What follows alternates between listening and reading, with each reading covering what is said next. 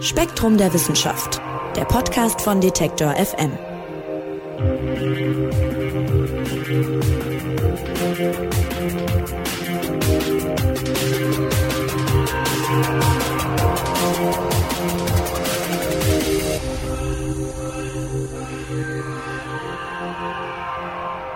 Schön, dass ihr wieder dabei seid bei einer neuen Ausgabe unseres Spektrum Podcasts. Mein Name ist Marc Zimmer und ich sage Hallo und herzlich willkommen. Bei uns geht es heute um ein Thema, das sehr viele Menschen betrifft, über das aber selbst die Wissenschaft immer noch relativ wenig weiß. Es geht um Migräne. Für Betroffene ist sie eine regelmäßig wiederkehrende Qual und natürlich viel mehr als nur Kopfschmerzen. In der aktuellen Ausgabe von Spektrum Gesundheit hat sich Alina Schadwinkel gemeinsam mit ihren Kolleginnen und Kollegen daher mal ausführlich diesem Thema gewidmet und Alina ist jetzt bei mir am Telefon. Hallo Alina. Hallo Marc. Ja, wie viele Menschen in Deutschland sind denn eigentlich von Migräne betroffen? Man geht davon aus, dass in Deutschland etwa also wirklich Millionen Menschen betroffen sind.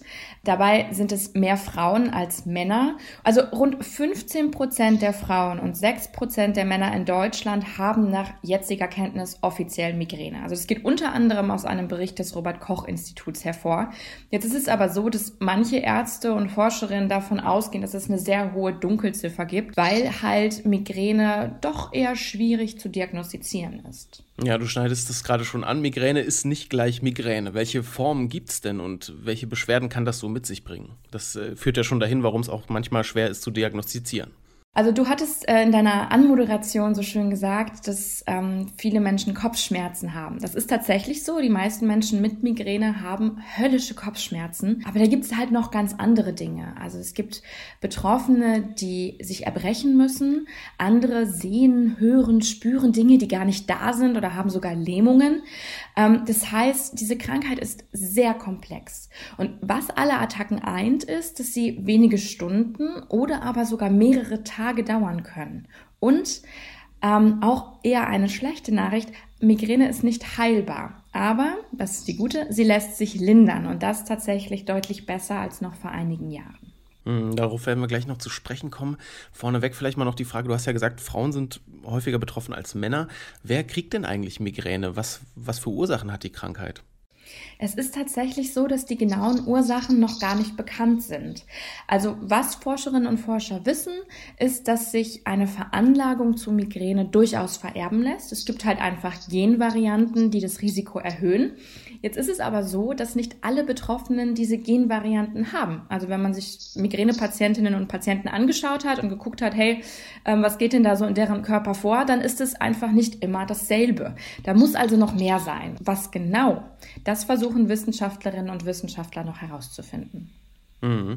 Was passiert denn bei so einer Migräneattacke eigentlich im Gehirn? Also, du hast ja gesagt, es kann äh, bis zu mehrere Tage teilweise dauern. Und da gibt es auch verschiedene Theorien zu, was eigentlich genau im Gehirn abläuft in so einer, ja, nennen wir es Attacke. Also es gibt verschiedene Theorien, wie du gerade gesagt hast. Die führende Theorie zu Migränekopfschmerzen ist, dass es sich um eine Übererregbarkeit der Hirnrinde handelt. Also dass da irgendwas im Gehirn nicht so läuft, wie das eigentlich laufen soll. Und normalerweise ist es so, dass wenn jetzt ein Reiz kommt, ja, dann gibt es eine neuronale Antwort. Also die Nervenzellen reagieren darauf. Und die reagieren dann kurz darauf. Und wenn jetzt aber der Reiz konstant ist, also sagen wir mal ein Ton, dann nimmt diese Antwort mit der Zeit ab, so, weil sich der Mensch einfach daran gewöhnt. Das kennst du vielleicht auch aus dem Alltag. Manchmal, du hast so ein Störgeräusch und irgendwann nimmst du es aber einfach gar nicht mehr wahr sondern ist es irgendwie wieder weg. Mhm. Und bei Migränepatientinnen und Patienten ist es aber nicht so, sondern da verstärkt sich dieser Reiz. Und ähm, das heißt, bei so einer Attacke werden die Nervenzellen der Hirnrinde wellenartig vom Hinterkopf bis zur Stirn hin angeregt. Du kannst es, das hat mir ein Forscher mal erklärt, dir so ein bisschen vorstellen wie eine Laola-Welle im Stadion. Also damals, damals vor Corona, als man noch mit äh, tausenden Fans im Stadion sein durfte. Ähm, also ein Fan springt auf und setzt sich wieder so wird dann eben auch im Gehirn eine Zelle nach der nächsten aktiv springt also hoch bei dem Reiz, um sich dann nach dieser spontanen Aktion erstmal wieder auszuruhen. Und diese Welle, die läuft ganz langsam durch das Gehirn, also deutlich langsamer als jetzt so eine Laola-Welle ähm, im Stadion laufen würde. Und sie sorgt dann dabei halt in verschiedenen Bereichen für eine Überreizung. Ja, ihr widmet euch in Spektrum Gesundheit jetzt auch noch einer Sonderform der Migräne, nämlich der Migräne mit der sogenannten Aura. Du hast ja schon gesagt, Es ist eben nicht immer nur Kopfschmerz. Was ist denn diese Aura? Du hast dazu ein Interview gemacht mit einem Migräneforscher Markus Dahlem.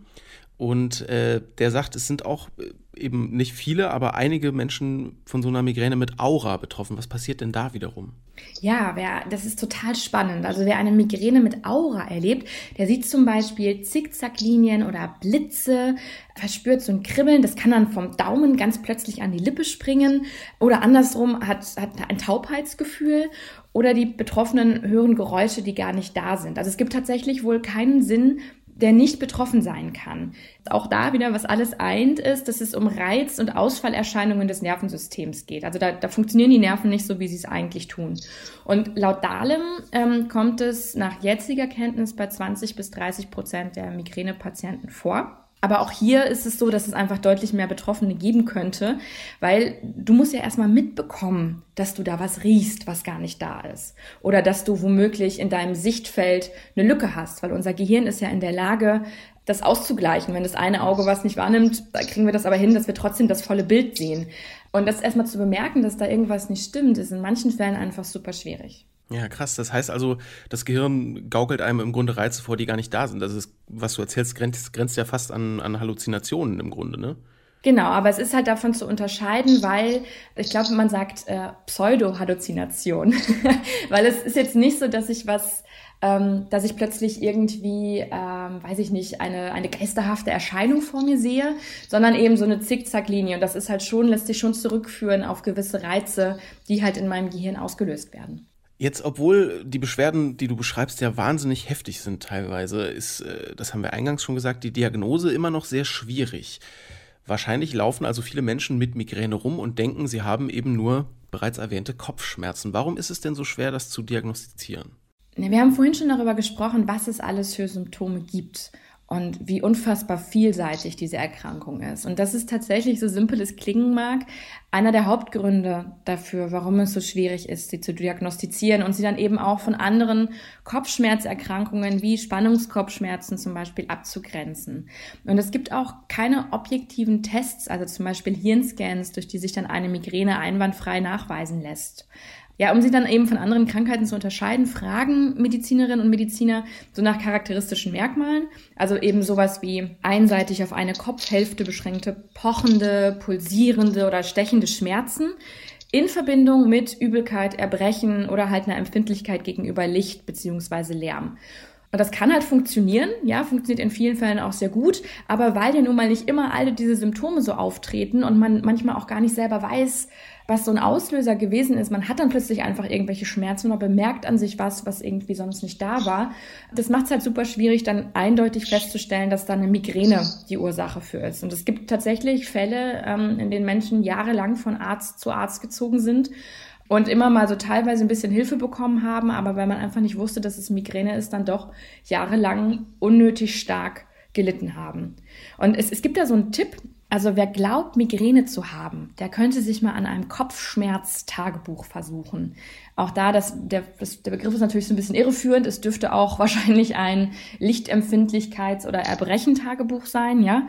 Aber es geht grundsätzlich darum, dem Arzt oder der Ärztin die Diagnose zu erleichtern, indem man halt tatsächlich ganz detailliert aufschreibt, wann es äh, zu Attacken kam, in was für eine Art das tatsächlich war. Also hatte ich starke Kopfschmerzen, wie fühlte sich dieser Kopfschmerz eigentlich an? War der besonders stark oder mal schwächer? Ähm, wie lange hat es eigentlich gedauert? Und dann auch Begleiterscheinungen und mögliche Auslöser aufzuschreiben und vielleicht auch zu sagen, hm, dann habe ich ein Ibuprofen eingeworfen, ja, also ich habe da mal ein Medikament genommen, ein Schmerzmittel und dann ging es mir irgendwie besser. Weil also je detaillierter ich für mich sagen kann, wann was wie wo passiert ist, desto mehr kann ich dem Arzt Hinweise darauf geben und zu helfen, eine Diagnose zu stellen. Hm, und wenn ich diese Diagnose jetzt habe, dann ist sie natürlich sehr bitter, weil man weiß, du hast es auch schon gesagt, Migräne ist nicht heilbar. Aber es gibt ja erste Ansätze dazu, das zumindest zu lindern ne? und auch Möglichkeiten zur ja, Prophylaxe. Genau. Also manchen Menschen helfen tatsächlich Schmerzmittel wie Ibuprofen oder Aspirin, um jetzt mal die Markennamen zu nennen. Ja, also die Wirkstoffe, die da drin stecken, stecken ja auch in anderen Mitteln. Ähm, die sind recht leicht zu bekommen, sind auch relativ gut verträglich. Damit kann man es auf jeden Fall probieren, bitte immer in Absprache mit dem Arzt oder der Ärztin. Wenn das nicht wirkt, dann kann man sich auch Triptane verschreiben lassen. Diese Mittel verengen die Blutgefäße in den Hirnhäuten und dadurch kommen dann eben weniger entzündungsfördernde Botenstoffe ins Hirn, die eben für diese Überreizung sorgen. Hm, also die Laola-Welle wird im Grunde ein bisschen abgefedert. Ganz genau, ganz genau. Das Fiese bei diesen Triptanen ist, dass wenn man die Mittel zu oft nimmt, dann sorgen sie selbst wiederum für Kopfschmerzen, weil die einfach so in diese Abläufe im Gehirn eingreifen, dass dann da ähm, ja leider auf Dauer auch irgendwie wiederum was schief läuft. Also das ist nichts, was man mal eben ausprobiert. Wie gesagt, die sind eh verschreibungspflichtig, aber auch da, das sollte immer mit enger Betreuung dann stattfinden. Ja, und auch Menschen, die häufig Attacken haben, auch denen helfen Triptane jetzt nur bedingt. Ähm, Ibuprofen und Aspirin meistens gar nicht. Ähm, was noch zugelassen ist, ist Botox. Das ist, kennen andere ähm, aus der Faltenbehandlung, ja, also wo dann so plötzlich die, die Mimik nicht mehr funktioniert. Aber das ist zugelassen, um chronische Migräne zu behandeln. Ah, interessant. Und wie wirkt das dann? Ja, also das bricht ein Protein und wirkt damit auf einen gewissen Neurotransmitter. Wir können das jetzt hier beliebig kompliziert machen, aber kurz gesagt werden dann die Schmerzrezeptoren im Gehirn totgelegt. Mhm. Also die, die, die reagieren nicht mehr. Das heißt, äh, mein Hirn ist nicht in der Lage, Schmerz weiterzuleiten. Also so wie ich quasi die Mimik lahmlege, ja, also die Falten, ähm, dass das Gehirn keine Falten mehr wirft, äh, wird auch da sozusagen, um jetzt zur Laola-Welle zurückzukommen, ähm, werden, wird der Fan daran gehindert aufzuspringen. Also die, Nerv, die Nerven reagieren einfach nicht mehr und leiten Schmerz nicht mehr weiter. Wann tritt denn eigentlich Migräne bei Betroffenen so zum ersten Mal auf? Ich gehe jetzt gerade von mir aus, ich habe toi toi toi glücklicherweise keine Migräneprobleme. Ich bin jetzt Anfang 30. Kann das noch kommen? Das könnte tatsächlich sein, ja. Also der, der Peak der Migränepatienten liegt bei 35 bis 45 Jahren. Und ähm, Frauen sind in diesem Alter tatsächlich drei bis viermal häufiger betroffen als Männer. Um nochmal auf den Einwurf von Beginn einzugehen, dass Frauen häufiger betroffen sind. In dieser Altersspanne 35 bis 45 tatsächlich nochmal deutlich häufiger als Männer. Was manchen beruhigen mag, also die Wahrscheinlichkeit, Migräne zu bekommen, die sinkt halt mit steigendem Alter. Also wer bis zum Alter von 50 Jahren, das ist so das, was mir die Forscherinnen und Forscher gesagt haben, noch keine Attacke hatte, der wird auch eher keine mehr bekommen. Und für die, die Migräne haben, ähm, vielleicht eine, ja, ob das aufmunternd, weiß ich jetzt nicht genau, aber zumindest werden Migräneattacken mit höherem Alter häufig erträglicher. Das heißt, die Schmerzen sind nicht mehr so stark und bei manchen verschwindet die Krankheit dann sogar ganz tue mich so schwer damit, das als aufmunternde Nachricht zu verkaufen, weil das heißt ja letztlich auch, dass ja viele Betroffene einfach jahrzehntelang mit dieser Erkrankung leben. Ja, deshalb lass uns vielleicht noch mal zum Ende auch noch mal darauf eingehen, was Betroffene auch möglicherweise tun können. Darüber hast du ja auch mit Forscherinnen und Forschern gesprochen und deine Kolleginnen und Kollegen auch für das Heft. Also was können Betroffene tun, um solchen Attacken möglicherweise vorzubeugen oder, wenn das eben nicht geht, sie zumindest abzumildern? Also es gibt gewisse Medikamente zur Prophylaxe. Also nur, dass es klar ist, die dienen dann nicht dazu, dass man nie Migräne bekommt, sondern die helfen bestenfalls Migränepatientinnen und Patienten vor weiteren herben Attacken zu bewahren. Das sind dann zum Beispiel Arzneimittel, die normalerweise gegen Schwindel, Epilepsie und Depressionen eingesetzt werden, also auch bekannt als Beta-Blocker. Dann gibt es seit 2018 ein Prophylaxe-Medikament, ähm, das speziell für Menschen mit Migräne entwickelt worden ist. Das, das, dabei handelt es sich um monoklonale Antikörper, die einen gewissen Botenstoff blockieren, der während der Attacke in den Hirnhäuten ausgeschüttet wird. Ähm, das soll dann eben diese besagte Überreizung auch stoppen. Das ist aber so, dass also diese Antikörper sind ähm, vergleichsweise teuer. Und nach jetzigem Stand zahlen die Krankenkassen, die gesetzlichen, dafür wirklich nur im äußersten Notfall. Also das heißt, wenn nachweislich nichts anderes mehr was bringt. Das so aus dem medikamentösen Bereich. Und wenn man sich jetzt überlegt, was kann man im Alltag tun, ähm, um Attacken vorzubeugen oder sie zumindest abzumildern, dann ist das auch wieder so eine Sache. Ne? Also die Gründe für Attacken sind individuell sehr verschieden. Also es soll helfen, das ist so die allgemeine Aussage, Stress zu vermeiden. Dazu gehört dann zum Beispiel auch ausreichend viel zu trinken, ja, weil wenn man zu wenig Flüssigkeit hat, dann setzt das den Körper unter Stress. Andererseits können jetzt zum Beispiel Wetterumschwünge ein Auslöser für Migräne sein. Da brauche ich keinem sagen, das lässt sich jetzt halt weniger gut selbst beeinflussen. Ne? Also Darauf hat man relativ wenig Einfluss, ja, leider. Genau. Und ja, ansonsten hilft es, wie gesagt, Schmerztabletten zu nehmen. Und wer es ohne Medikamente probieren möchte, der sollte auf jeden Fall darauf achten, wirklich absolut nichts zu tun, sollte für Dunkelheit sorgen, für Ruhe und sich abschotten vom Rest der Welt. So traurig es auch klingen mag, aber ähm, damit tut man sich und auch dem Umfeld eigentlich den größten Gefallen. Viel mehr als bloß Kopfschmerz heißt es im aktuellen Magazin Spektrum Gesundheit über Migräne. Und tatsächlich, das haben wir gelernt, kommt Migräne häufig sogar ganz ohne Kopfschmerzen daher. Ich sag vielen Dank, liebe Alina, fürs Erklären. Ich habe zu danken. Danke, dass ich dabei sein durfte. Gerne bis zum nächsten Mal. Ja, und wer noch mehr zum Thema Migräne lesen will, Spektrum Gesundheit startet mit dem Heft, das jetzt verfügbar ist, eine Serie zum Thema. Also im aktuellen Heft geht es um die Inhalte, die wir hier schon besprochen haben, aber noch deutlich ausführlicher dann und mit Infografiken und so weiter. Und in den nächsten Heften geht es dann unter anderem um chronische Migräne und auch interessantes Thema Migräne bei Kindern. Und aktuelle Berichterstattung zum Thema gibt es natürlich immer auch auf spektrum.de. Das war's von uns für diese Woche. Mein Name ist Marc Zimmer. Macht's gut und bis bald. Spektrum der Wissenschaft, der Podcast von Detektor FM.